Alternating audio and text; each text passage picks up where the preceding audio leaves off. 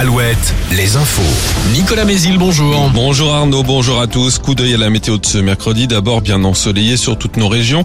Encore un peu de vent de nord-est, principalement cet après-midi. Attention ce matin au risque de verglas. Il a un peu neigé hier soir sur la Bretagne et cette nuit sur un axe entre la Creuse et la Loire-Atlantique en passant par le Berry, le Poitou, la Vendée et le sud du Maine-et-Loire. Les maxi en légère hausse entre 7 et 9 degrés cet après-midi. La garde à vue du suspect dans l'affaire de la disparition de Leslie et Kevin dans le sud de Sèvres a été prolongée hier soir selon le Parisien. Il s'agirait de Tom, l'un des amis du couple qui leur avait prêté sa maison pour dormir le soir de, le soir de leur disparition fin novembre. Il a été arrêté en Vendée à l'Aiguillon-sur-Mer hier matin. Les enquêteurs cherchent à vérifier son emploi du temps le soir des faits. Des contradictions auraient émergé. De nouvelles règles pour encadrer les démarchages téléphoniques. À partir d'aujourd'hui, ils sont interdits les week-ends et les jours fériés ainsi que le soir. Par ailleurs, un même organisme ne pourra appeler un consommateur que quatre fois par mois maximum.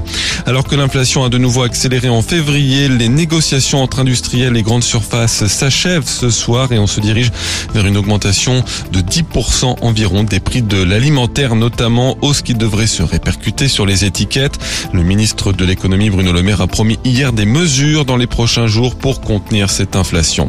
Le foot, Lyon est le premier qualifié pour les demi-finales de la Coupe de France après une victoire 2-1 contre Grenoble hier soir, suite de ses 40 de finale ce mercredi. Nantes reçoit Lens à la Beaujoire à 18h15. Seul duel entre clubs de Ligue 1 et il se jouera à huis clos.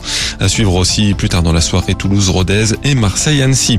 En basket, qualification de Cholet pour les quarts de finale de la Coupe de France. Ce sera contre l'Asvel le 18 mars à l'Arena Loire de Trélazé. Chez les femmes, il faudra un miracle pour que les Angevines obtiennent un ticket pour les demi-finales de l'Eurocoupe. Elles reçoivent l'Asvel ce soir en quart de finale retour après avoir été battues de 30 points à l'aller.